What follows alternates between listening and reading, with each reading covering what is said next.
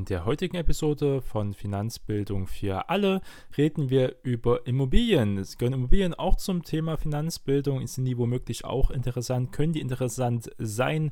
Was sind denn die Vor- und Nachteile von Immobilien?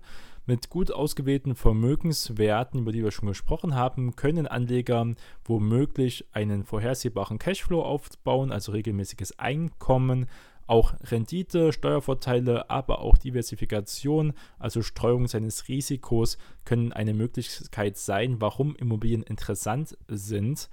Und das ist eben ein kleiner Bestandteil für Vermögensbildung in der Zukunft.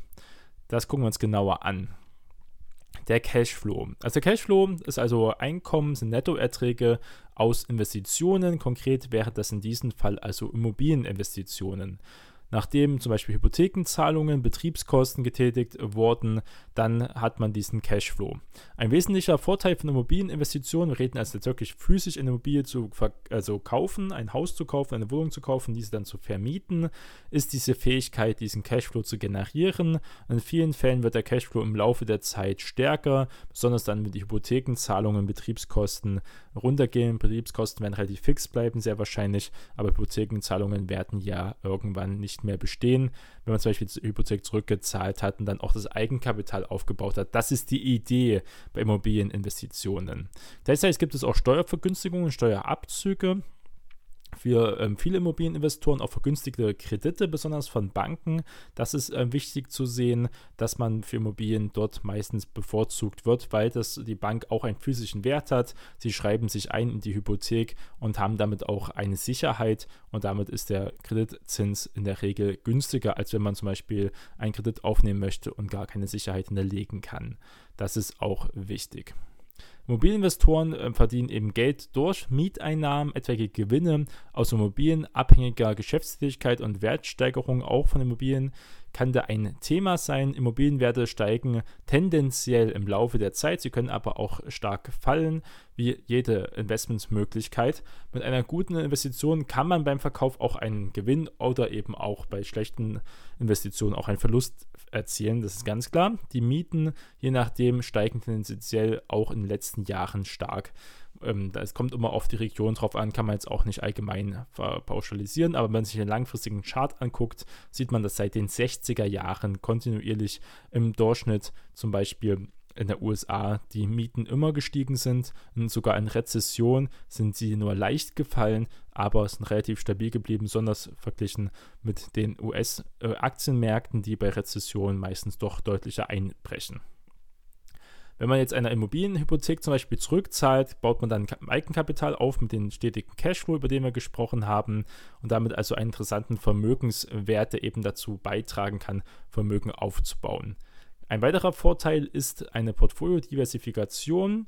Das ist eben interessant, weil eine Immobilie hat eine, eine, andere Korrelation zu Gold, zu Aktien, zu Anleihen. Sie läuft also nicht gleich, sondern hat ähm, eigene Merkmale, wobei sie eher wie eine Aktie sich bewegt, als zum Beispiel wie anders zu Gold, weil Gold einfach eine wenige Überschneidung hat mit diesen Werten. Das bedeutet, dass jedenfalls ein Hinzufügen von Immobilien zu einem Portfolio aus diversifizierten Vermögenswerten die Portfolio-Volatilität, also die Schwankungen, verringern kann und eine höhere Rendite pro Risikoeinheit womöglich bieten kann. Wie gesagt, diese Hebelwirkung von Immobilien ist die Kreditaufnahme. Das ist es eben, dass die Verschuldung, Fremdkapital, das erhöht die potenzielle Rendite einer Anlage. Ganz klar, wenn man zum Beispiel ähm, das Haus ja höher geleveraged hat. Es gibt ja auch ähm, Häuser und Wohnungen, die zu 100% finanziert sind. Das ist je nach Zinssatz, kann das sehr günstig oder sehr teuer sein. Es kommt immer auf die aktuellen Marktbedingungen drauf an. Die Immobilienrendite variiert ja je nach Faktor, besonders Standort, Anlageklasse, Management, Gebäudeeffizienz zum Beispiel sind wichtige Themen. Und dennoch ist es eine Zahl, die viele Anleger eben anstreben, die durchschnittliche Rendite des SP 500 zu übertreffen. Und das ist ja der Markt und der SP 500 hat eben diese 7 bis 10 Prozent, die man hat.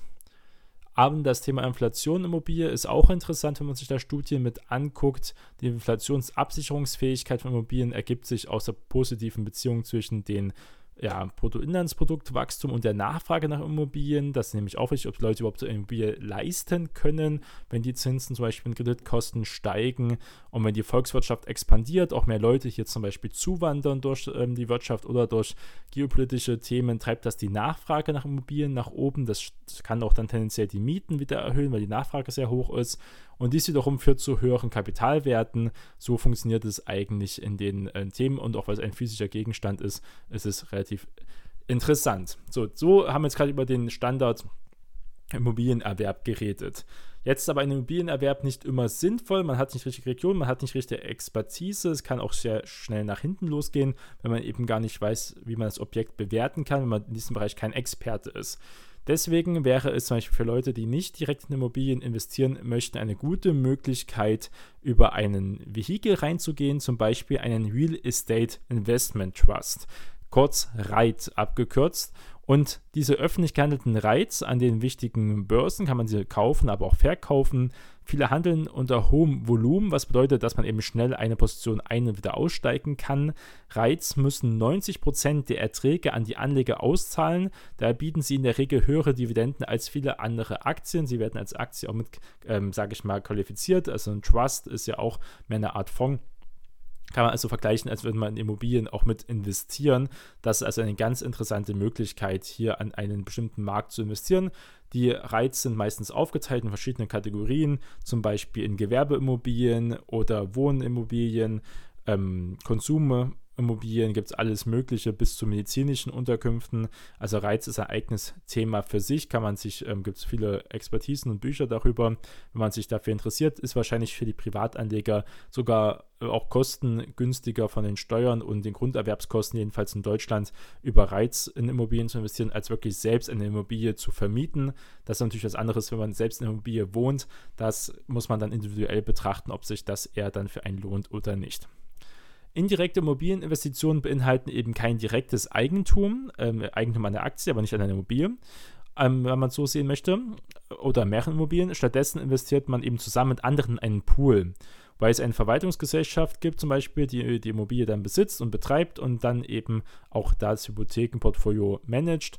Also das ist ähm, zum Beispiel diese Immobilienfonds. Es gibt so offene Fonds, da investiert man auch direkt, aber zusammen in einen Pool von Menschen in äh, Immobilienanlagen, finanziert die also mit. Ja, ist die Frage nochmal zurück zur Inflation, ist das auch abgesichert? Was sagt man denn, wie sieht es denn dort aus? Also, statistisch gesehen gibt es eben mehrere Möglichkeiten, wie der Sitz von Immobilien vor Inflation schützen kann. Erstens, der Immobilienwert könnte also durch Inflationsrate äh, steigen, was zu Kapitalgewinnen führt. Zweitens können die Mieten auch für Finanzinvestitionen gehaltenen Immobilien auch steigen, wenn man Indexmietverträge zum Beispiel macht, die an der Inflation ähm, Schritt halten. Schließlich wird auch bei Immobilien, die mit einem Festverzinsdarlehen finanziert werden, der relative Betrag der monatlichen Hypothekenzahlung im Laufe der Zeit sinken. Das ist natürlich immer nur beispielhaft. Da kann man auch nur davon ausgehen, wenn man zum Beispiel sein Gehalt genauso stark steigern kann wie die Inflation und die dann also überhalb des äh, Hypothekenzahlungen ist. Das ist natürlich auch eher schwierig zu sehen. Auch wenn die Zinsen zum Beispiel steigen, hat man auch höhere Hypothekenzinsen, wenn man es dann neu finanzieren muss. Also das im konkreten Detail ist es dann doch alles komplexer. Wir versuchen das ein wenig runterzubrechen. Viel interessanter für Vermögensbildung ist wirklich eine Immobilie für sich selbst zu besitzen und selbst zu, drin zu wohnen. Gerd Kommer zum Beispiel in diesem Bereich sagt ganz klar, Mieten ist langfristig gesehen günstiger als Wohnen. Das mag wohl sein, aber man muss ganz klar sagen, viele Menschen ähm, schaffen es nicht. Das hat was mit Disziplin zu tun, das hat was mit Prioritätensetzung zu tun oder dass vielleicht die Aktien einfach, weil es virtuell ist, man kann das nicht richtig greifen, hat das auch damit etwas zu tun ähm, können nicht langfristig sparen in vielen Bereichen, wobei sie es finanziell könnten, also sie können es äh, psychologisch nicht. Und da ist eine Immobilie eine gute Möglichkeit, wenn man langfristig den Kredit abzahlen muss. Man weiß, was man hat, man hat es physisch, man weiß, für was man es abzahlt, für einen physischen Gegenstand, in dem man wohnt, wie eine Wohnung oder ein Haus. Man muss es über die Jahre abzahlen, sonst verliert man auch diesen physischen Gegenstand. Und das hilft vielen Leuten wirklich, Vermögen aufzubauen. Die meisten Deutschen ist sogar das Haus oder die Immobilie das einzige Vermögen, was sie haben. Und ähm, deswegen ist es sehr wichtig, das auch so mit zu betrachten und dass es ein wichtiger Bestandteil eben sein kann. Gleichzeitig natürlich auch durch Instandhaltungskosten auch ein höheres ähm, Umfang ist, das man auch hiermit beachten muss. Trotz aller Vorteile Immobilie, ähm, womöglich gibt es auch Nachteile, wie gesagt, Mangel an Liquidität, man kann die Immobilie nicht immer sofort ähm, verkaufen, die Marktlage könnte sich stark verändern, auch die Lage der Region zum Beispiel, auch der Staat hat natürlich Zugriffsmöglichkeiten auf deine Immobilie und auch auf die Gestaltungsmöglichkeiten, was man zum Beispiel sanieren muss und was eben nicht. Man ist eben immobil, man kann nicht einfach mit seinem Geld zum Beispiel ins Ausland ziehen, das ist nicht möglich, denn der Vermögenswert ist ja gebunden und an einen Ort sogar fest verankert. Im Gegensatz zu einer Aktie- oder Anleihetransaktion, die in Sekundenschnelle abgeschlossen werden kann, kann eine Immobilientransaktion mehrere Monate dauern und beinhaltet meistens auch noch weitere Kosten für Steuern. Selbst mit Hilfe eines Maklers kann es einige Wochen dauern, nur um die richtige Gegenpartei auch zu finden, wo man sich eben mit dem Preis und Konditionen einig ist.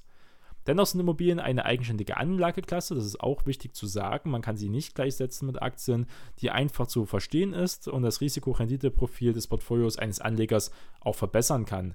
Immobilien allein bieten Cashflow, Steuererleichterungen, Eigenkapitalaufbau, wettbewerbsfähige, risikobereinigte Rendite, je nachdem, wie gesagt, äh, wenn man sich da genauer anguckt, auch eine Absicherung gegen Inflation. Immobilien können ein Portfolio auch verbessern, indem sie die Volatilität durch Diversifikation verringern, unabhängig davon, ob sie in physischen Immobilien oder eben in Reiz investieren oder eben auch in ETFs, die dann auch meistens in Reiz investieren. Das ist ganz klar hier mit zu beachten und besonders eben das Thema eine eigene genutzte Immobilie. Das ist ähm, oft für viele eine gute, kontinuierliche Möglichkeit, über 30, 40 Jahre dann Hypothekenzins abzuzahlen, die Zinsen abzuzahlen, einen Kredit besser gesagt abzuzahlen und dann irgendwann auch Eigentümer zu sein, auch eine Art Vermögensbildung zu schaffen. Das braucht man nicht unbedingt, wenn man eben Disziplin hat, auch selbstständig für seine Finanz Bildung ähm, zu sorgen, zum Beispiel über ETFs und Aktien oder Anleihen. Aber man ist auch für die meisten auch eine gute Möglichkeit, auch eine Immobilie langfristig zu sparen. Das sollte man auch nicht unterschätzen und diese eigene Anklasse auch nicht ganz für sich ausschließen, denn sie ist auch ein Bestandteil der Gesamtwirtschaft, der nicht zu äh, missachten ist. Gebäude und Immobilien machen in jeder entwickelten Volkswirtschaft 10 bis 15 Prozent aus. Da gehört natürlich der Bau dazu, aber eben auch die Verwaltung und Instandhaltung. Und das ist ein interessanter und weitgreifender Bereich, den wir jetzt hier mit angeschnitten haben.